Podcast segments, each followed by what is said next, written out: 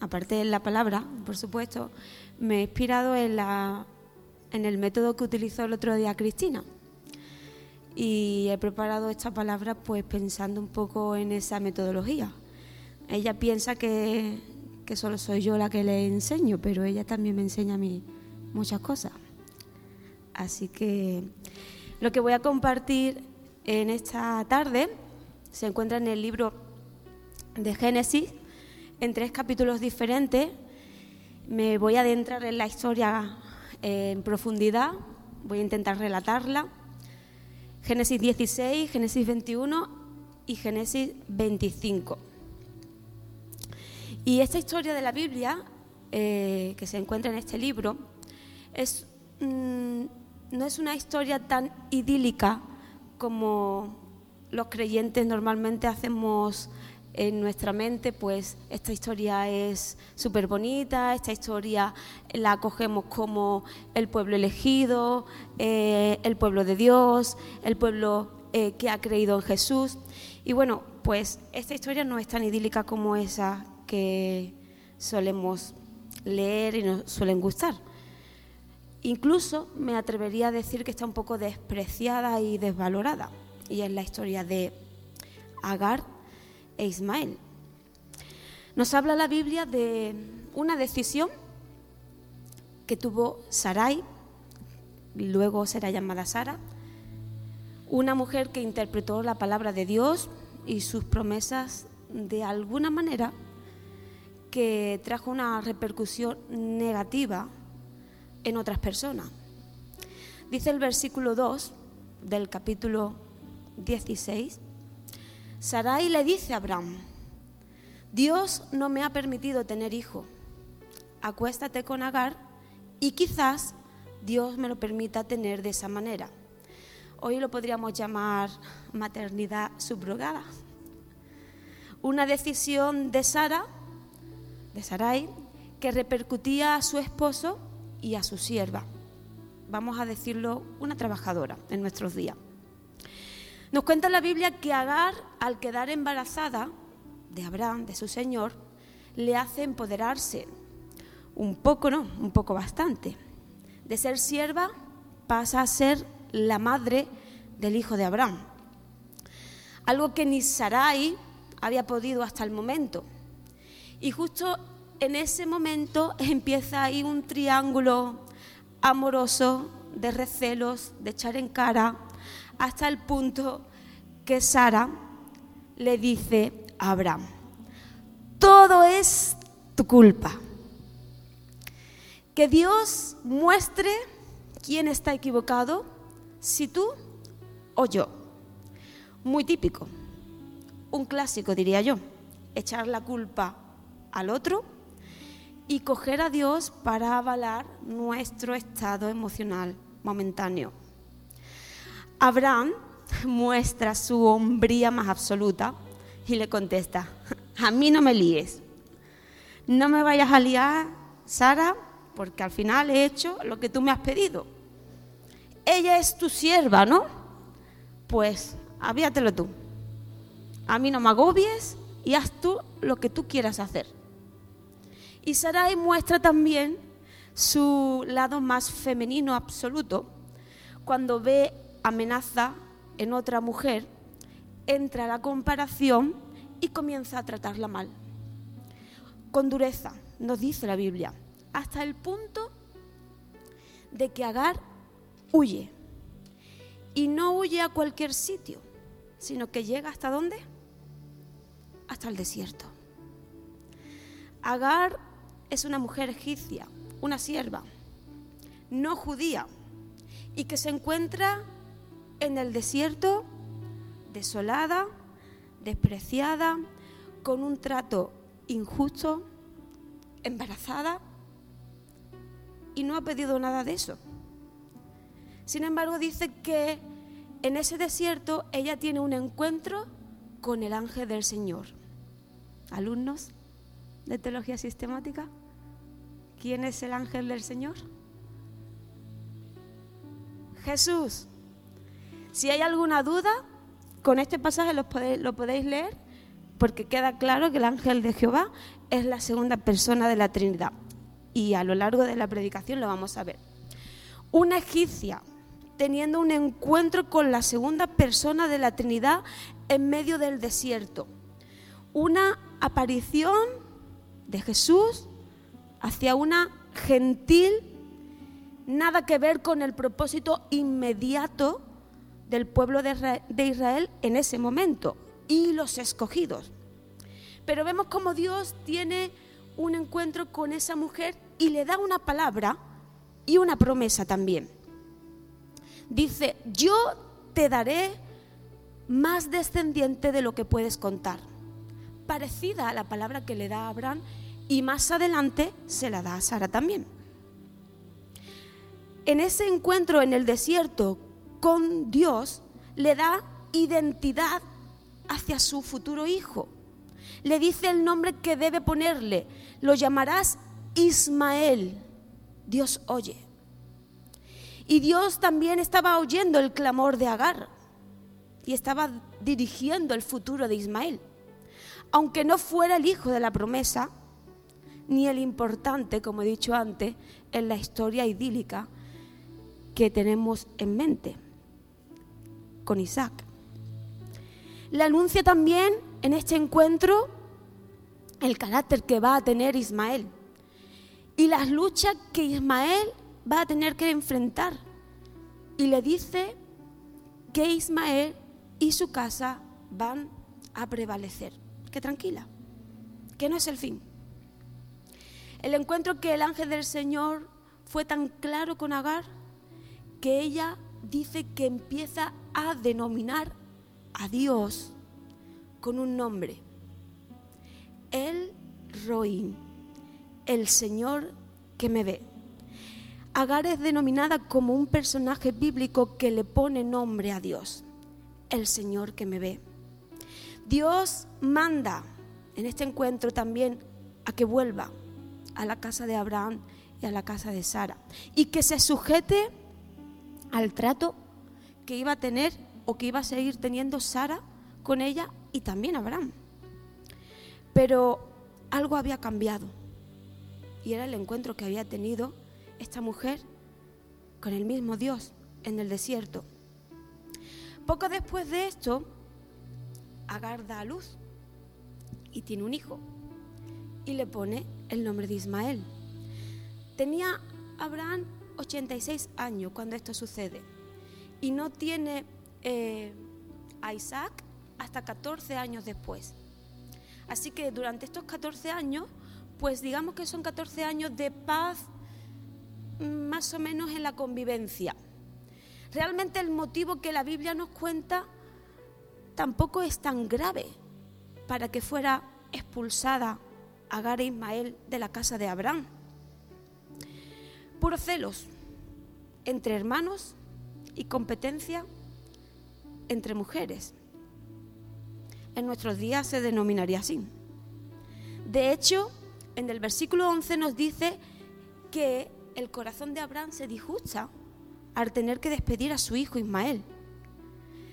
Es cierto también que Agar, pues, y Ismael, pues tiene ahí unas, unas actitudes que no le agrada a Sara. Pero el caso es que Sara se llena de celos, se llena de envidia y reclama a Abraham a que la eche. Algo que disgusta el corazón de Abraham y obviamente como padre pues no quería hacer. Pero Dios nuevamente trae una palabra. Una palabra muy acorde a la que le dio Agar en el desierto. Y le dice también a él, yo haré de tu hijo una nación. Nos muestra la identidad que Dios tenía sobre Ismael y le hace ver y entender a Abraham que su hijo Ismael no iba a estar perdido. Es cierto, había tenido a Isaac, pero había futuro también para Ismael. El caso es que Agar e Ismael fueron despedidos y pongámonos en situación de los sentimientos que podían albergar estas dos personas, Agar e Ismael. Desprecio, rechazo, impotencia, recoger un fruto que no habían sembrado, recoger las consecuencias de decisiones que otros habían tomado por ellos. continúa la historia diciendo que estuvieron errantes nuevamente, ¿dónde? En el desierto. Esta vez ni siquiera había pozo, o por lo menos Agar no se presenció de ese pozo. Solo había arena y arena. Había arena seca, había escasez. Dice que el corazón, la mente de Agar se empieza a llenar de angustia y comienza a llorar cuando ve a su hijo que está pasando necesidad y clama nuevamente en el desierto y dice, no quiero ver morir al muchacho, no quiero. Yo no he hecho nada para encontrarme en esta situación. He obedecido. Me he dejado guiar por mi Señor y por mi señora. Y me encuentro aquí con un hijo que no he pedido tenerlo por segunda vez en el desierto y no solamente ya siendo consecuente de estos actos, sino que también está siendo consecuente mi hijo. Para ella todo estaba llegando a un mal final y sin haberlo comido ni servido. Qué proceso tan duro es vivir momentos difíciles. Pero qué desespero es verte envuelto o envuelta en situaciones que no han sido consecuencia de tus actos ni de tus decisiones. Nuevamente vemos la aparición de Dios trayendo una palabra para Agar e Ismael. Dios no se había olvidado de ellos. Por muy idílica que nos pareciera la historia del pueblo escogido y que no le vamos a quitar importancia. Pero esto también es Biblia. Aunque nosotros los creyentes somos muy de Hollywood y de Walt Disney y metemos en la mente las escenas bíblicas que más nos gusta, como hemos dicho antes, seleccionamos a los personajes favoritos de las historias y a las otras como que se pierden importancia. La realidad es que Dios tiene un propósito, tenía un propósito también con Agar e Ismael. Dios le dice a Agar las mismas palabras también que le había recordado a Abraham y que también le dijo a ella, a ella la primera vez en el desierto. Haré de tu hijo una gran nación. Tengo planes y futuro para él. Y no solo eso, sino que trajo provisión nuevamente en el desierto. Dice que sus ojos se abrieron y vio ese pozo donde pudo ir y sacar agua y proveer la sed que tenía tanto ella como su hijo. Nos dice la Biblia que el desierto fue el lugar donde Ismael creció y que Dios estaba con él. Nos lo dice la Biblia.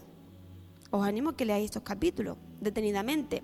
Y dice que se hizo un hábil arquero en el desierto. El desierto fue el que forjó el carácter de Ismael y lo prepararía para lo que tenía que enfrentar. Os digo una cosa, hermano. No hay servicio a Dios, no hay ministerio si antes no pasas por el desierto. Es una ley espiritual. Lo siento si se caen tus expectativas o tu camino de color de rosa, pero si Dios te ha llamado a servir, si tienes llamado del Señor, si Dios te va a usar ministerialmente, vas a pasar por el desierto. Es más, lo vemos en la persona de Jesús. Jesús mismo pasó por el desierto, siendo Dios antes de comenzar su ministerio, pasó por el desierto. Lo siento.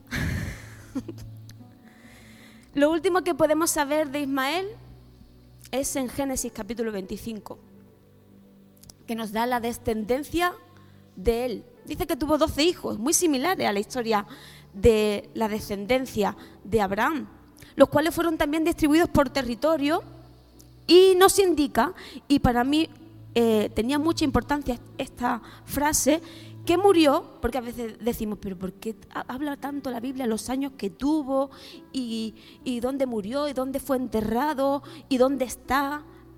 Aparte de las doctrinas que podamos sacar de todo la enseñanza bíblica, dice que Ismael se reunió con sus, con sus antepasados, con su padre. Había salvación para él, había redención. Sin embargo, la historia también secular y no idílica nos ha hecho ver que a lo mejor Ismael es el malo de la película, el gran malo de los árabes y toda esta posición, eh, ¿cómo lo diríamos? Islamofóbica. Y metemos a todos en el mismo eh, cajón. Y es cierto que hay, hay cosas que tendríamos que evaluar con el pueblo de Israel, el pueblo islámico, pero tranquilos, porque la historia continúa. Y hay redención en el Nuevo Testamento para todo esto. Me quiero centrar en esta historia que hemos visto. El futuro de Ismael no se vio limitado por no ser el hijo de la promesa. No se vio limitado por las malas decisiones que ni siquiera él cometió, sino que cometieron otro. Él fue la consecuencia de una mala decisión de otro. Y Gálatas 4 habla y hace mención a Ismael como el hijo que nació por esfuerzos humanos. Y a ese punto quiero llegar, a los esfuerzos humanos. Siempre hemos identificado a Agar y a Ismael como los apartados de la historia, los que se fueron y la historia continúa bonita idílicamente. Las consecuencias de las decisiones de otras personas que repercutieron en el presente y en el futuro de Agar y de su hijo, aunque no fueran los escogidos para la promesa. Fueron escogidos por otro, por fuerzas humanas de otros, y los cuales que tuvieron, tuvieron que pagar consecuencias no solo momentáneas, sino toda la vida. Creció en el desierto, se forjó en el desierto. ¿Y qué nos enseña esta historia? ¿Qué aplicación podemos sacar de toda esta historia que el primer libro de la Biblia nos cuenta? Yo te quiero hacer varias preguntas. ¿Cuántas Agar hay en esta sala? ¿Cuántos Ismael? ¿Cuántos Abraham? ¿O cuántas Sara? Quiero aplicar la historia que hemos contado. Primeramente cuando nos vemos envueltos en decisiones consecuentes de otro. Lo que le ocurrió a Agar y Ismael no lo habían decidido ellos. Agar no quiso hacer lo que hizo, mucho menos Ismael pidió nacer. Sin embargo, su futuro se vio marcado por ello. No sientes a veces, o como dice la Biblia, quizás, como tu presente o tu futuro próximo ha sido marcado por cosas que tú no has podido determinar. Te has visto envuelto en decisiones de otros. ¿A nadie le ha pasado? Yo me he visto envuelta en decisiones de otros. Miro atrás, miro mi infancia y a veces veo, no decidí yo haber vivido eso. No decidí yo la familia que tuve no decidí yo algunas acciones que mi padre hizo conmigo o con mi familia. Recuerdo, tendría yo 11 años así y mi hermana 6. Cuando mi padre decidió, digo mi padre porque la decisión fue de él, decidió dejar la iglesia. Y mi madre pues lo siguió a él. Y yo comencé a ver en eh, mi padre actitudes que no me gustaban y decidí ir y permanecer en la iglesia, yo con mi hermana. Ay Dios, imaginaros a Mara. Ahora mismo es que estaría está mal visto. Que Amara con Noah fueran a la iglesia solas, cogieran el autobús y por sus propias manos decidieran continuar viniendo a la iglesia si sus padres lo dejaran de hacer. Sin embargo, me vi envuelta en malas decisiones de mi familia, que podían marcar mi presente y el presente de mi hermana y nuestro futuro. Dios tuvo misericordia de nosotras y ahí puso a personas que a veces nos venían a recoger, nos llevaban, nos traían. Pero bueno, existía el autobús también. Pero una niña de 11 años con su hermana de 6 que cogieran el autobús sola, a día de hoy hubiera, la asistente social hubiera quitado los niños a mi madre.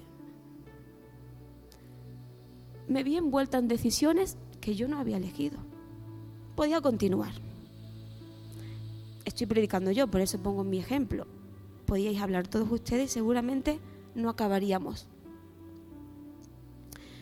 Padres, ¿cómo marcáis el presente y el futuro de vuestros hijos? Yo recuerdo eso de mi padre. Recuerdo estar en una reunión de miembros que mi padre me arrebatara mosqueado, largarse porque se había armado parda en la iglesia. Recuerdo esa imagen con, con 10, con 9 años. Los niños no son tontos. ¿Cómo estáis marcando a vuestros hijos? Esposo, esposas, ¿cómo marcáis la vida de vuestra familia?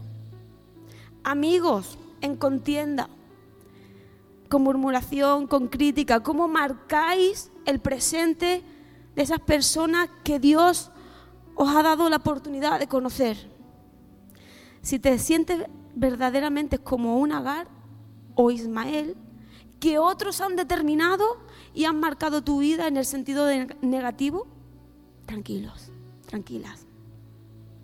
Hay esperanza. Hubo esperanza para Agar y Ismael, también lo hay para ti más acogido a Cristo. Lo segundo que me gustaría aplicar es esto mismo, que a raíz de esta historia hay esperanza en medio de nuestro caos.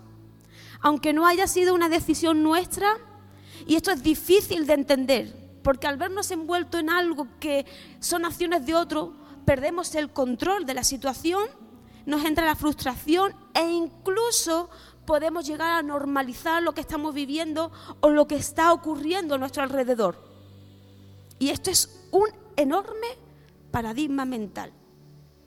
Es una enorme estructura mental engañosa que si no la cortamos y nos la confrontamos con una verdad, puede estar ahí toda una vida. Mi presente y mi futuro solamente lo determina Dios. El sentimiento de Ismael fue de desprecio desde que nació. Por parte de Sara, luego de su padre, pongámonos en situación, que lo leemos muy fácil. Hijo, fuera de mi casa. Aquí te doy agua, te doy comida, pero fuera. Y con tu madre. Y me quedo con el hijo que ha nacido y con mi mujer. A lo largo de todas las historias ha habido sentimientos, emociones y el ser humano ha tenido alma, no solamente en el siglo XXI, aunque muchas veces en el siglo XXI miramos con nuestros sentimientos y tampoco eso es bueno. Ismael normalizó todo lo que le estaba ocurriendo. Que no fuera el hijo que tenía pensado para Abraham y Sara no significa que no fuera raza humana no significa que no fuera creación de Dios, no significa que no hubiera propósito también en su vida. Había esperanza y futuro para Ismael. Y no cualquier futuro, un futuro pensado y anunciado por Dios. A su madre, a su padre y ahora visto y puesto en práctica. ¿Te sientes un Ismael? hay esperanza en medio de tu situación, en medio de tu caos. Hay propósito también para ti. Y lo tercero que quisiera aplicar es que Dios todo lo endereza para bien. Fue una historia de cuatro personas que no entendieron bien la voz de Dios. Eran creyentes, Abraham y Sara, con promesa creyeron, pero la quisieron llevar a su forma. Tenían presente a Dios. Salieron de su tierra y fueron en busca de otra tierra por una palabra de Dios. Sin embargo, en esto concretamente tuvieron algunas meteduras de pata. Primero Sara y después Abraham por dejarse guiar por Sara. Abraham dice que es llamado el padre de la fe, es nombrado, pero se equivocó. Sara creyó ser muy lista y adelantada en los tiempos. Perjudicó a su familia completa y a una sierva que nada le había hecho, que hasta entonces le había sido fiel, trabajadora y que no tenía el propósito de fastidiarle su vida matrimonial ni familiar. Sara fue impulsiva, celosa, exclusivista. No pidió consejo a Dios en ese momento. Y mucho menos cuando ya Ismael estuvo en la historia. Pero Dios todo lo endereza para bien. Pensamos que las equivocaciones paralizan el propósito de Dios en nuestra vida. Pero no es así. Quizás lo ralentiza y a veces incluso es necesario. Las vocaciones no nos paralizan siempre. Lo que Dios ha pensado hacer con cada uno de nosotros, lo hará. ¿Hubo equivocaciones en esta historia? Sí, pero Dios continuó con sus planes por encima de los esfuerzos humanos. Ellos fueron hallados por la gracia de Dios aún en el Antiguo Testamento. Ismael nació por esfuerzos humanos, es verdad. Y además, hasta el Nuevo Testamento hace referencia a ello, pero marcado por el propósito de Dios y no solamente su vida propia, sino la de sus descendientes. El propósito en la vida de Abraham también se cumplió, no se paralizó. Llegó el hijo de la promesa. En la vida de Sara también, incluso de Sarai, le cambia el nombre a Sara. Fue denominada también madre de multitudes, pero vaya tela, en esta historia se lució. Y fue en verdad la que empezó toda esta cadena de equivocaciones. En Agar también hubo esperanza para ella. Ella fue hallada por el mismo Jesús en medio del desierto y luego le dio el privilegio de ser madre y también halló esperanza nuevamente en el desierto, no solamente para ella, sino también para su hijo, y vio cómo su hijo creció y tuvo familia. No hubo fin, aunque ella lo creyera. Por encima de la historia de que Ismael fuera el descendiente de, la Biblia nos habla, nos cuenta la Biblia que Dios enderezó el futuro de esta persona y que se reunió con sus antepasados, que obtuvo redención y fue considerado, obtuvo salvación, aunque en ese momento no era 100% judío o israelita, en ese momento, en estos comienzos. Dios todo lo endereza para bien. Agar, Ismael, Abraham o Sara de esta sala Dios todo lo endereza para bien. Quizás has cometido errores, has provocado algún Ismael en el mundo por tus decisiones. Dios todo lo endereza. Quizás eres un agar que te has visto en consecuencias de otros, de las decisiones de otros. Dios todo lo endereza. Quizás tienes el corazón dividido como padre, como le ocurrió a Abraham y tu corazón se ha estremecido teniendo que dejar de lado a Ismael y centrarte en Isaac, pero Dios todo lo endereza.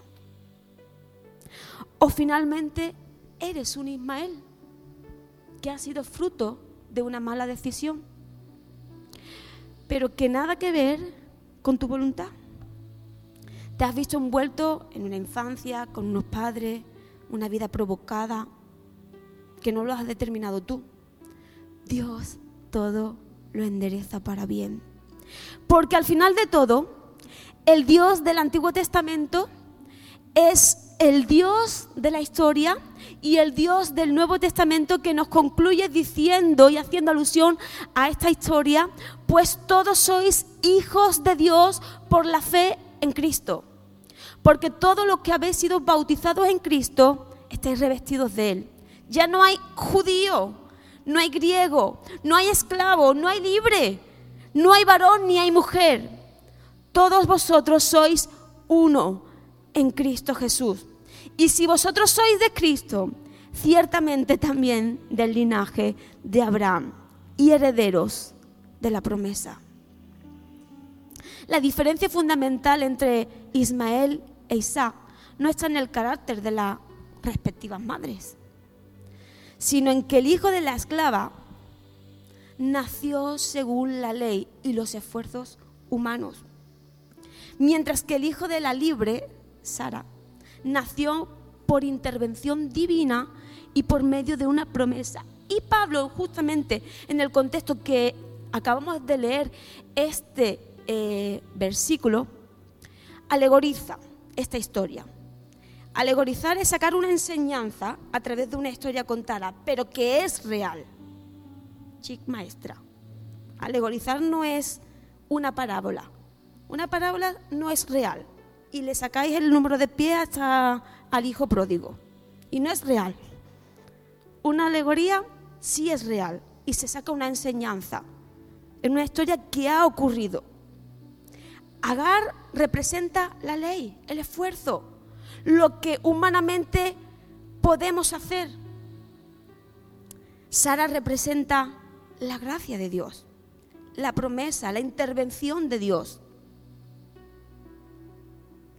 Y aunque en el Antiguo Testamento es, voy a denominarlo así, una gentil y una judía, siendo la judía como eh, la importante en la historia, aquí en el Nuevo Testamento vemos cómo el legalismo, lo que representa Agar, va en contra de lo que representa ser una judía.